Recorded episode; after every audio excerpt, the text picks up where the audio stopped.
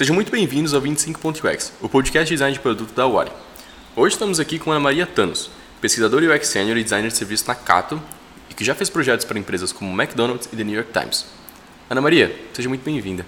Sou pesquisadora sênior, eu acho que eu sou um perfil bem diferente do que os outros pesquisadores normalmente são dentro da área de UX, porque eu sou socióloga. Então, a minha perspectiva, as minhas metodologias de pesquisa, elas são misturadas com o que é proposto hoje dentro de UX, com muita coisa acadêmica. Às vezes eu me sinto meio um unicórnio nesse processo, mas eu acho que eu trago muita informação de uma, maneira, uma, uma perspectiva muito diferente. Então, dentro da Cato hoje são 10 designers e eu. Então, o pessoal traz a quantidade de, é, de referências ou de metodologias que já são super estabelecidas dentro do design e a gente costuma converger com outras metodologias, tanto de pesquisa de mercado, que eu já trabalhei, tanto muita coisa das ciências sociais, e aí a gente consegue, ainda mais dentro do tema emprego, trazer uma nova perspectiva, né? um novo olhar sobre as informações que a gente coleta. Eu, minha primeira formação, na verdade, é em moda. Eu sou formada pela Santa Marcelina e me formei em 2004 depois disso, a vida foi uma grande, uma, um grande parque de diversões em várias coisas, dentro da moda e fora da moda. É, eu fiquei trabalhando integralmente na moda por uns oito um, anos, mas aí de repente eu achava que era um mercado que não, eu não estava conseguindo ver novas possibilidades. Eu nunca trabalhei com moda feminina, que é o super clássico, né? As pessoas saem querendo fazer Fashion Week Imagina, eu trabalhei com figurino do Teatro Oficina, eu trabalhei em escola de samba, eu trabalhei com noivo, eu trabalhei com moda infantil, e ainda assim não achava que aquilo era muito meu caminho. Foi quando eu acabei decidindo mudar de país, foi a minha primeira grande mudança de carreira, fui morar em Londres, e em Londres, apesar de eu trabalhar em bar, apesar de eu estudar inglês, eu fazia um estágio num birô de pesquisa de tendências e tendências de consumo e de produto, né? Ali a gente começou, ali eu comecei a, a, questionar algumas coisas, inclusive na minha própria carreira, mas de perspectivas dentro do Brasil sobre o tema. Sobre, cara, como é que a gente realmente produz coisas brasileiras, como a gente realmente entende o que a gente precisa. E eu voltei com uma, um questionamento muito forte que era do tipo, ah, a gente gosto muito de copiar, né, no Brasil, né? Entendo, enfim, o mercado, todas as instruções, né? Talvez não gostar não seja o melhor termo. Mas a gente acaba fazendo muito um como os outros fazem. E aí eu já naquela, né, em 2014, 2012 foi quando eu voltei. As minhas entrevistas, os meus trabalhos decorrentes, eles sempre tinham esse questionamento. Isso vai funcionar dentro do Brasil? Isso funciona com o público-alvo que a gente está conversando? Isso funciona dentro dos limites que a gente tem aqui? E eu acho que tem uma sequência de coisas que não funcionam por causa desse questionamento enfim, acompanhando uma onda do, desse voltar a pensar em pesquisa, voltar a trabalhar pesquisa quali de uma maneira é, menos tradicional, eu caí na Box 1824, que é um lugar de pesquisa de comportamento bem avant-garde, assim, eles são bem progressistas em muitas coisas. E da Box, é, o mundo se abriu de possibilidades. Então, dentro da Box, eu comecei a trabalhar, fiz alguns pequenos trabalhos ainda em 2012 de tecnologia, mas era meio falando muito de site, era muito namorico suave mas com isso eu consegui entrar num universo que era totalmente novo para mim, que era trabalhar com site de tecnologia, é, movimentos colaborativos e afins. De lá eu caí dentro da Casa de Cultura Digital, que ficava ali na, na no Marechal Deodoro, né, perto do Minhocão. E lá os projetos mais agressivos de tecnologia passaram pela gente, né? Desde projetos que tentavam simular é, sensações humanas, desde projetos conversacionais que, na verdade, não queriam te vender nada, só queriam te deixar, te dizer bom dia no metrô e te fazer sentir ser mais feliz com isso, até coisas realmente já voltadas para para produto mesmo, pensando em funcionalidades. Eu acho que nessa época o termo mais usado era usabilidade, não era UX ainda. Mas esse meu trabalho dentro da Casa de Cultura Digital me levou a fazer alguns trabalhos com a Insitum, que é uma agência de inovação muito grande e, de, e lá eu trabalhei com dois grandes é, projetos já voltados totalmente para a área de UX, que era McDonald's, trabalhando com a parte dos aplicativos vinculados aos os, as, os McLanche Feliz, né, os, aos, aos lanchinhos das crianças, que tem uma relação do brinquedo que interage com o app, que interage com o site, que interage com o cheeseburger. E uh, o New York Times, que veio, uh, fez um grande estudo no Brasil, inclusive de desde mercado até fazer uma, uma questão antropológica mais preocupado com hábitos de leitura de Brasil, dos brasileiros e coisas do tipo. Muito, muito teste de usabilidade. Muito, enfim, né, o conceito que eu acho que muita gente entende disso. Hoje, eles, o New York Times trouxe pra gente, eu lembro que foi uma, uma super revolução na minha vida.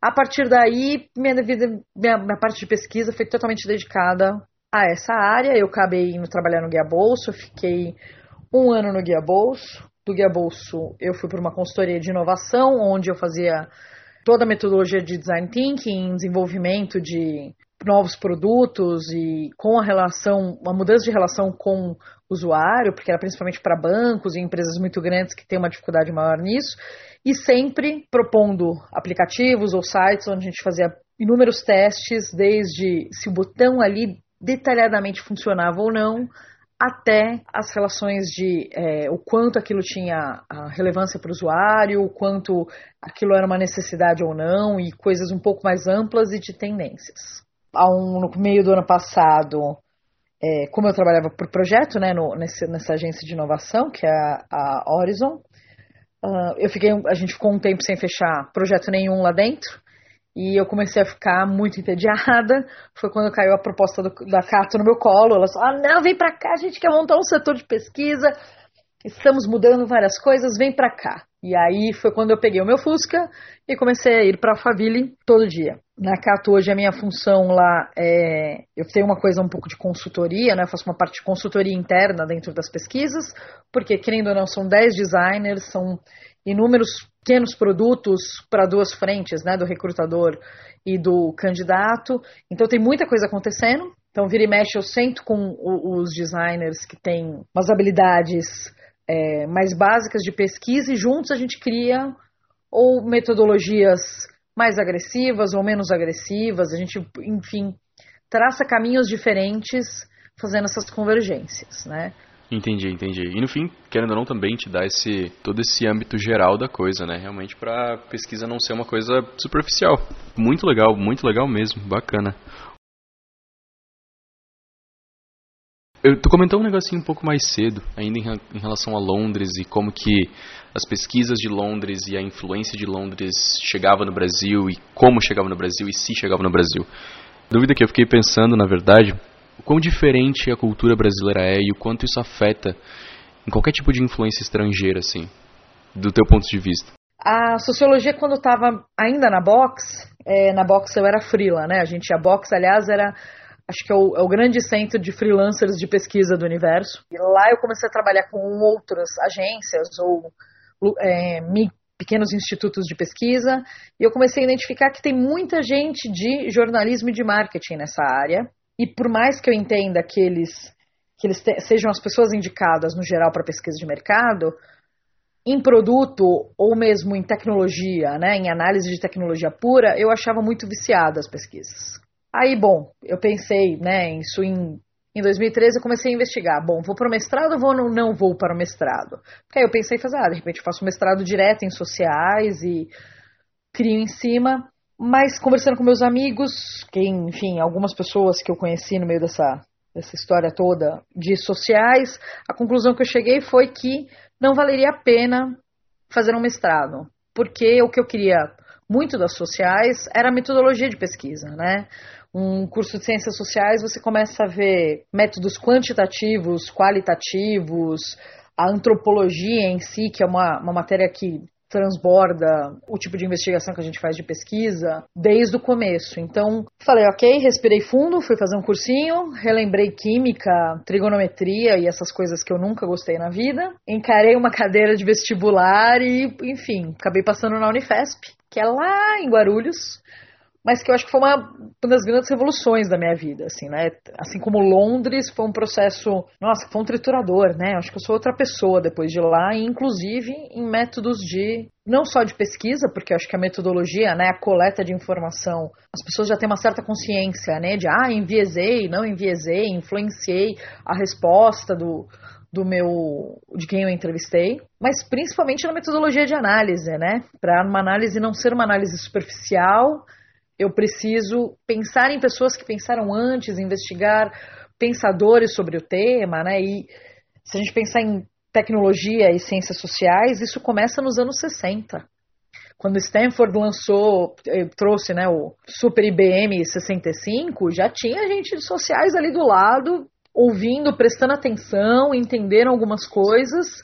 Então, é, é, é legal como diria Newton, é importante eu estar no ombro dos gigantes para conseguir ver mais longe. Então eu acho que as sociais é um pouco isso. Entendi, entendi. E ao mesmo tempo também o oposto é verdadeiro? Assim, na tua visão, pelo menos, é possível que uma coisa funcione muito bem no Brasil e não funcione lá fora? Justamente por causa dessa cultura, por causa, enfim, toda essa influência? Inicialmente o WhatsApp, eles, o, né, o Facebook, a empresa, né, o, o, o agrupado lá do Facebook tinha o quê? Não, não, a gente, você, a gente vai forçar vocês usarem o Messenger. O Messenger, o Messenger, o Messenger, o Messenger e a galera aqui pedindo pizza tirando foto, né? Pelo WhatsApp. Aí jogar no Twitter isso, isso, aliás, você vai ver umas fotos, no mínimo, espetaculares sobre isso. Eu acho que a, a força disso foi tão grande, né? Foi tão impactante que os caras mudaram de estratégia. Não, pera, pera, pera, a gente tem agora uma plataforma comercial para o WhatsApp dentro disso. Então eu acho que redes sociais é um negócio que a gente, enfim, Brasil, né? A gente é, é do, da rede social mesmo, a gente vai dominar, vai infernizar o cara do Eu Odeio Cris no Instagram e coisas do tipo, porque é uma coisa que é muito forte nós.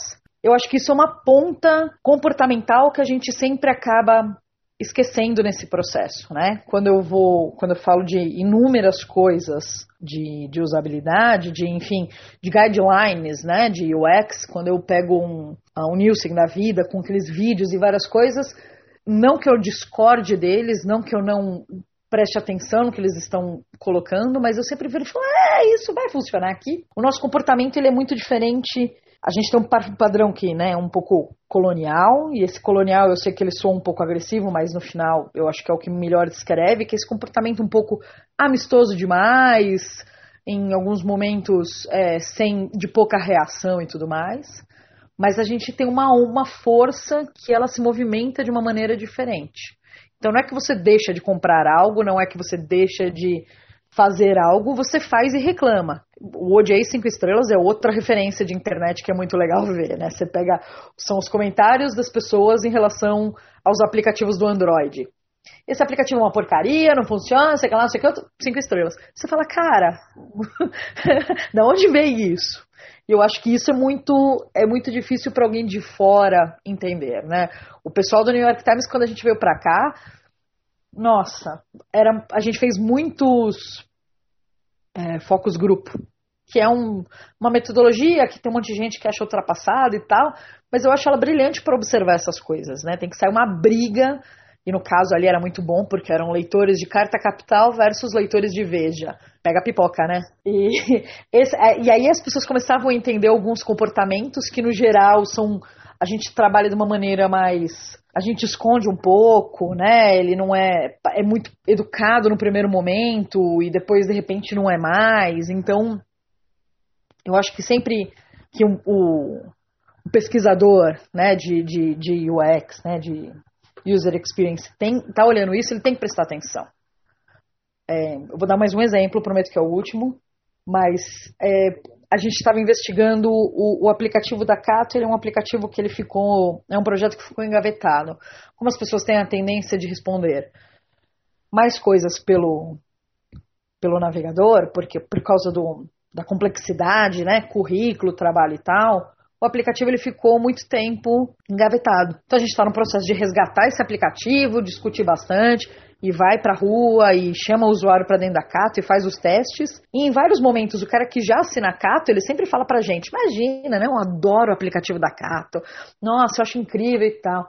E aí conforme a conversa vai indo, a pessoa fala assim: "Ah, não, porque aí eu recebi um e-mail é até, e até abri no navegador". Gente cair nessa conversa, porque por realmente é muito normal ah, na internet, até na vida real, a gente comentar que ah, o brasileiro é um ser especial, o brasileiro é um ser diferente, o brasileiro, brasileiro, brasileiro, mas a gente realmente nunca para pra pensar tá, no motivo disso, a gente nunca para pra pensar né? por que tá disso.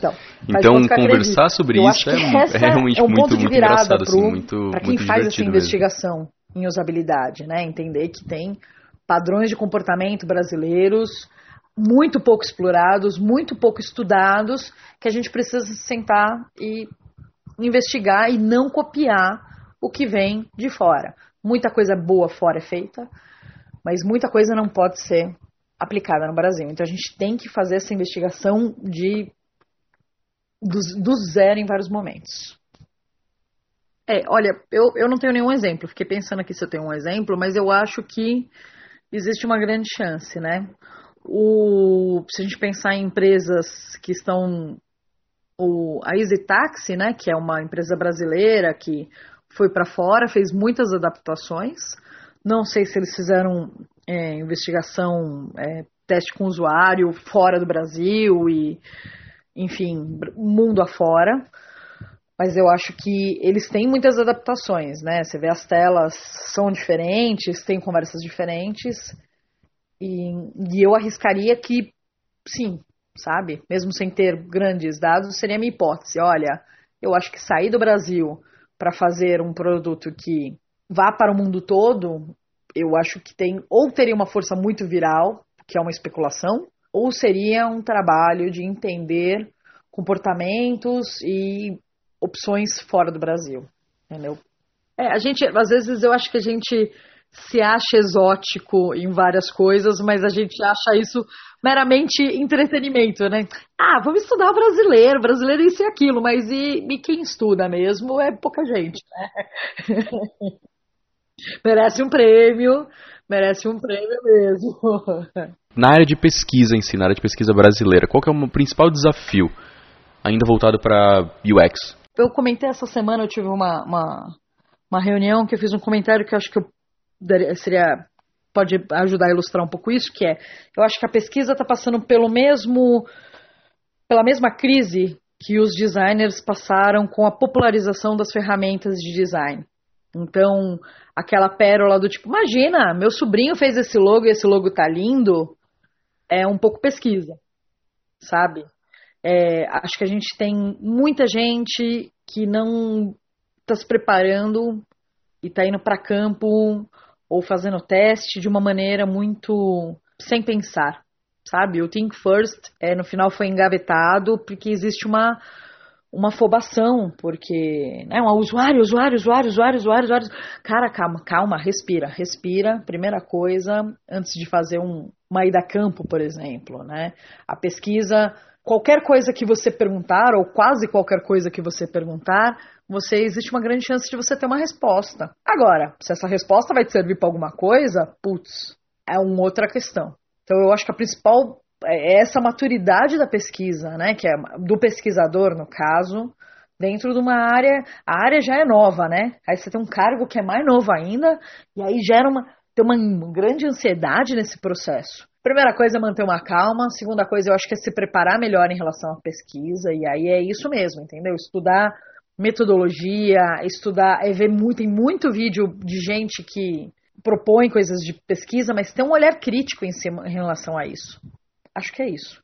Ainda em relação à preparação, então, se alguém quiser se aprofundar um pouco mais, assim, existe algum ponto de referência, seja brasileiro, seja de fora, existe algum blog muito legal, algum podcast, algum livro muito bom que tu recomenda para quem está começando ou para quem, enfim, já trabalha como na área de design e, e, quer se aprofundar um pouco mais? Olha, eu acho que as duas grandes pesquisadoras brasileiras, tanto a Mercedes Sanches quanto a Elisa Volpato, são excelentes referências. Eu acho que essas duas figuras mandam muito bem.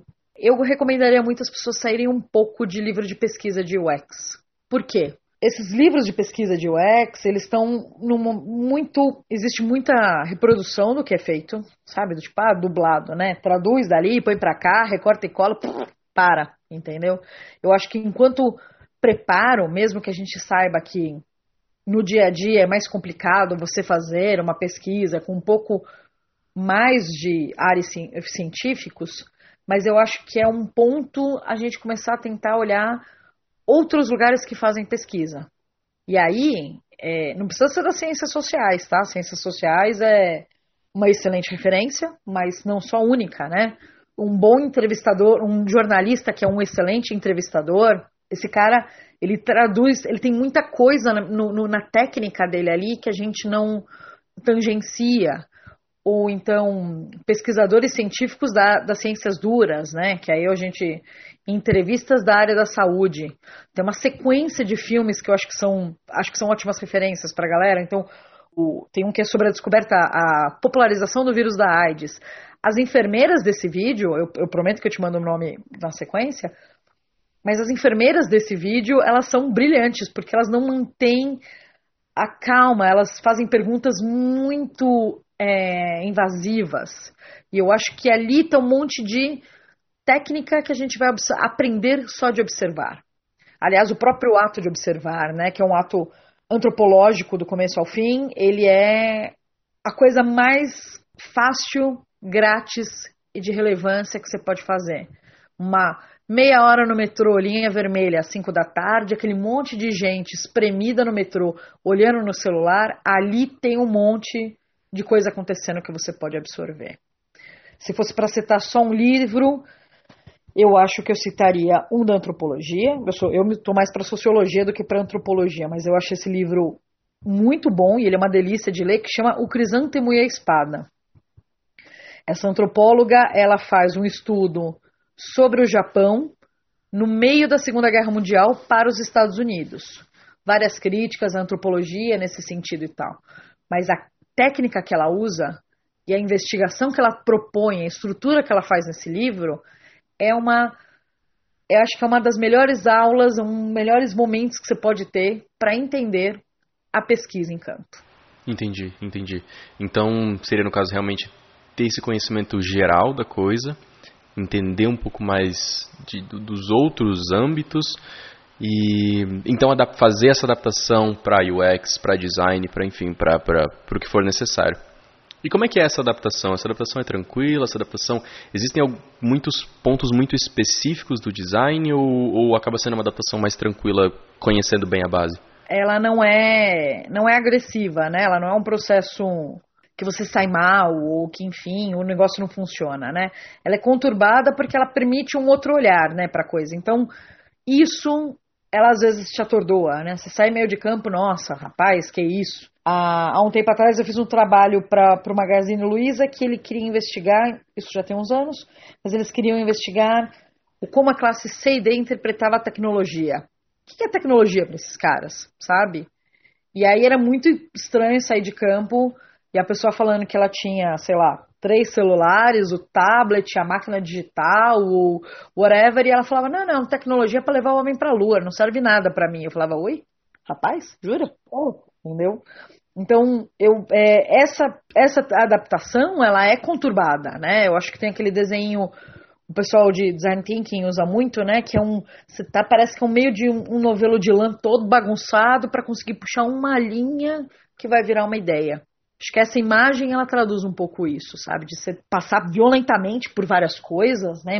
Violentamente no sentido de muita informação, para conseguir chegar e tirar um belo insight bem estruturado, bem é, um teste bem executado, que você saiba que realmente aquele protótipo funciona ou não funciona, ou onde ele não funciona e o que, que ele não funciona. Então, conturbado, agitado, mas o suficiente para trazer uma empolgação mesmo. É uma sensação muito de que você, nossa, cheio de tesouro, olha, olha a caixinha aqui, sabe? Assim, meio tipo, beiro infantil até. Não, legal, legal, muito bacana, muito bacana mesmo. E querendo ou não também, como eu já tinha comentado antes, quem está começando na área, quem acha que entende, não, não vai ter toda essa estrutura, todo esse, todo esse conhecimento para querendo ou não tirar esses, esses, esses fiozinhos e, enfim, disso transformar numa ideia genial, né? Então, realmente tem essa linha muito tênue, assim, né? É, ela é, é uma linha tênue, mas é um. O primeiro teste, é, acho que normalmente ele costuma ser bagunçado entre os pesquisadores. Piadinha que sempre. Primeiro dia de campo é sempre uma porcaria. Ponto. Primeiro dia de campo não funcionou, é, mas é isso mesmo. Quanto mais você mergulhar, quanto mais você nadar, mais fácil fica, mais você não sofre quando você toma um caldo, é, cai da prancha ou toma um caldo na onda, porque você vai conseguir entender. Então, quanto mais pra rua, quanto mais teste, melhor fica. Ainda falando de pesquisa, como é que tu vê a indústria? Como é que tu vê essa área, especificamente no Brasil, assim, nos próximos anos? Seja 5 anos, 10 anos, 20 anos, assim, qual é a tua visão como pesquisadora da área no futuro brasileiro? Eu acho que eu espero que venha um, uma, uma torcida isso, tá? Não é, não é uma, uma realidade, mas é uma, eu tenho uma, uma esperança de um amadurecimento e um entendimento de que pesquisa não é simplesmente você chegar para perguntar para a pessoa, oh, e aí, vamos, vamos, entendeu? Por mais que eu goste do vamos, vamos, não acho que seja isso pesquisa. Eu dei um treinamento interno quando eu estava no Guia Bolso e eu falava para as pessoas que, por mais que só perguntar, as pessoas acham que perguntar não ofende, costuma dar muita confusão. Então, chegar num bar e perguntar para a mina, oi, e aí, vamos transar? A probabilidade de você ganhar um tapa é muito grande. Então é a maturidade de entender o como perguntar e conversar com essas pessoas para conseguir extrair informação. Então eu realmente acho que se a gente não atropelar o processo, a gente vai ter excelentes pesquisadores num futuro não muito distante. Espero muito que a área de negócios comece a realmente dar valor para essa parte, que é uma, um desafio considerável, né? Porque se traz a informação da rua e se os donos né, do, do processo, os, se eles não não, ajudam, não entenderem, não se realmente derem uma, uma chance para isso, tem uma chance da gente rodar um pouco em rabo, né? Correr no, atrás do próprio rabo ali. Mas eu ainda acho que temos a possibilidade de ter muita gente boa fazendo pesquisa, designer, mesmo que não seja um excelente pesquisador, fazendo pesquisas que tenham, tragam informações relevantes, tanto com o seu próprio produto, como, como um comportamento geral de Brasil, de coisas que a gente faz, e que a gente consiga criar esses lindos relatórios que a gente vê por aí, um monte deles eu acho que é informação copiada, mas que a gente tem essa capacidade de fazer aqui dentro. O desafio é esse, né? Trazer, conseguir convencer, conseguir trazer as pessoas para dentro do mergulho na piscina. Né? Vem, vem com a gente, vem. realmente conhece seu usuário. E, e eu acho que tem, tem, chance, não tem? Não sei. Eu fico empolgado com essas coisas, desculpa. Então é isso, Ana. Muito obrigado. Nossa conversa foi excelente. Eu te agradeço muito pelas dicas, conhecer um pouco mais da sua trajetória mesmo como pesquisadora, para essa visão um pouco mais ampla assim da área no Brasil. Ah, é não, inclusive para a gente parar de falar mal da gente mesmo, né? Porque a gente tem esse péssimo a gente tem esse péssimo hábito de ficar falando, ah, porque a gente é isso. Nada, cara, a gente com produtos bem feitos aqui, tá aí o Melius, tá aí é, o Nubank, o Nubank, gente, né? Que, enfim, tem propostas legais, funcionam bem e fazem a vida mais fácil, né? Que no final eu acho que é isso. A meta é essa. E se você quiser aprender UX, no curso da Wari você trabalha em um projeto real e recebe mentoria de profissionais vindo de empresas como Disney, Nubank, PayPal e iFood. Visite awari.com.br para mais informações.